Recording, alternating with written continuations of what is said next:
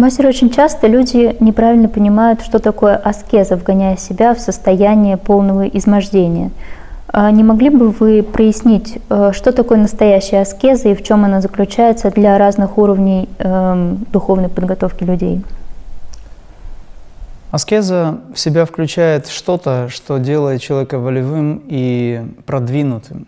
Аскеза, которая рушит здоровье, и аскеза, которая, в общем-то, делает человека томасичным в конечном итоге, она ничего не имеет общего с той аскезой, которая связана с духовным продвижением. Поэтому здесь нужно четко понимать, для чего человек это делает, для чего ему это нужно. На начальном этапе человек, э, занимающийся, допустим, голодовками, он говорит, что мне нужно победить голод. Но победить голод можно разным способом, для этого не обязательно голодать. Победить голод можно или, допустим, превзойти самого себя в этом отношении можно разным способом. Есть для этого методы, которые, в общем-то, не приносят вред. Но э, многие кидаются в длительные голодания для того, чтобы проявить себя. В общем-то, это аспект тоже аспект духовного эго. Аскеза, которая выражена в духовной практике, должна быть универсально, э, скажем, подана таким образом, чтобы, собственно говоря, сама духовная практика, которая в себя включает аскезу, если это настоящая духовная практика, садхана, передана мастером, то она, в общем-то, не является той, которая разрушает. А если человек сам для себя берет что-то, пытается на свой страх и риск проверить в самом себе, испытать самого себя, это неплохо, но он должен понимать э, всю ответственность, которую, в общем-то, он накладывает на самого себя. Поэтому я считаю, что аскеза – это золотая середина, которая необходима, без крайности, потому что любая крайность, она, в общем-то, похожа. Если практика хороша, если человек занимается йогой и есть у него гуру, учитель, мастер – то сам мастер говорит, что нужно этому человеку в зависимости от того, скажем, каким образом он хочет его продвинуть. И если у человека есть какие-то качества характера, в первую очередь, качества, проявленные в теле, в человеческом, физическом теле, допустим, да, от которых надо избавиться, то, естественно, мастер это все делает. Поэтому здесь аскеза – это тот момент, когда ученик выполняет духовную практику в первую очередь данную мастером. При этом в эту духовную практику входит не только внешнее техническое, скажем, да, обоснование, но и прежде всего внутреннее отношение к жизни, к людям, к самому себе. Вот это аскеза, потому что многие могут, допустим, выполнить тяжелейшую работу с большой нагрузкой, но они не могут контролировать свой язык, к примеру, или глаза, или мысли. То есть аскеза должна быть правильной, праведной и без крайности. Какие формы аскез вы можете назвать в качестве универсальных для всех? Например, соблюдение правил. Если, допустим, у вас есть цель, вы должны в первую очередь исполнить эту цель на каждый день. Если, допустим, человеку надо каждый день практиковать дважды крия, поскольку он поставил перед собой цели и задачи, либо ему мастер это сказал сделать, то надо это делать. И если, например, у человека физически не получилось, ну, какие-то обстоятельства сложились так, что он не смог это практиковать, то надо это делать ночью. Это надо в любом случае сделать, потому что это долг. Так я поступал. Когда мне нужно было выполнить дважды, если я не успевал вечером или рано утром, я вставал еще раньше или ложился гораздо позже, но все равно выполнял все то, что необходимо в этот день, в эти сутки, образно говоря. Это не упрямство, это как раз упорство, я считаю. И это устремленность. Аскеза, которую вы понимаете и принимаете, когда вы подходите осознанно к этому, она превращается в э, наслаждение, потому что вы понимаете, ради чего вы это делаете. Аскеза, которая выражена как «я должен, мне тяжело, но я кровь из носу сделаю это», это может быть неплохо, но это не является духовной практикой. А отличается ли женская и мужская аскеза? Есть ли какие-то разницы или ограничения? Конечно, есть. У женщин больше аскезы. За счет чего? Я шучу. Она отличается, естественно, потому что отличается психотип, психофизиология отличается. Отличаются эмоции. Конечно же, у женщин аскеза другая.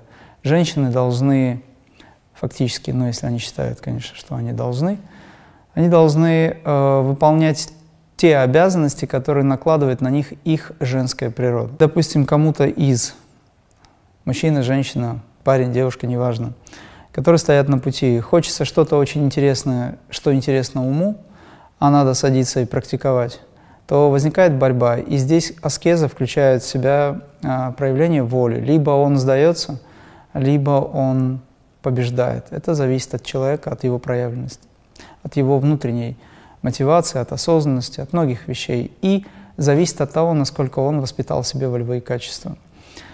У женщин, конечно же, аскеза еще и сводится к тому, что им нужно обеспечить очень хорошее пространство для супруга, если у нее такое есть, ну или для близкого человека, для семьи, допустим, неважно. И туда входит еще очень много обязанностей. Здесь требуется больше времени. У женщин, конечно, меньше времени на духовную практику, потому что есть больше обязанностей. Хотя я думаю, что и у мужчин тоже их немало. Здесь нужно научиться сосуществовать, нужно научиться распределять нагрузку, время, распределять обязанности свои и находить возможности. Является ли аскеза необходимой частью жизни, а, либо можно просто спокойно практиковать и достичь высоких духовных результатов? Вся жизнь фактически с момента рождения уже есть часть аскетическая жизнь или часть аскезы, потому что в эту жизнь входит очень много событий, которые заставляют людей работать над собой, заставляют людей страдать в большей степени, что-то делать с этой жизнью. Это уже элемент аскезы. То есть тогда, когда, допустим, человеку хочется отдыхать, ничего не делать, он вынужден ходить каждый день на работу. Это тоже аскеза. Просто это та аскеза, которая не воспринимается людьми как духовная практика. Но если мы это превращаем все в карма-йогу, ну, например, ходим на нелюбимую работу, делаем то, что нам не нравится, и делаем это осознанно, тогда эта аскеза превращается в духовную практику. Аскеза в духовной практике необходима, но она должна быть такой, которая не разрушает, как я уже говорил, той, которая созидает и поднимает человека над привязанностями. Если у человека есть а, желание достичь высоких целей, то ему нужно быть аскетически выраженным. Еще раз говорю, эта аскеза должна быть а, той, которая приносит благо. Человек, который хочет достичь очень высоких духовных уровней, достичь самореализации, познать свое высшее «я», обязательно должен быть аскетически выражен, потому что в эту аскезу входит все то, а, что связано с его духовной практикой, и в эту аскезу входит все то, что мешает ему на пути достижения. Поэтому ему придется отказаться от очень многих вещей, не просто отказаться, а трансформировать в себе качества, которые привязывают его к тем вещам, которые мешают ему на духовной практике. Но, проще говоря, обязательно нужно применить садхану, она выстроит именно то, что необходимо для достижения цели. Туда входит вся аскеза. Но это должно быть гармонично. А уточните, пожалуйста, где вот все-таки находится грань между проявлением воли в аскезе и уже насилием над собой, когда уже нарушается принцип ахимсы?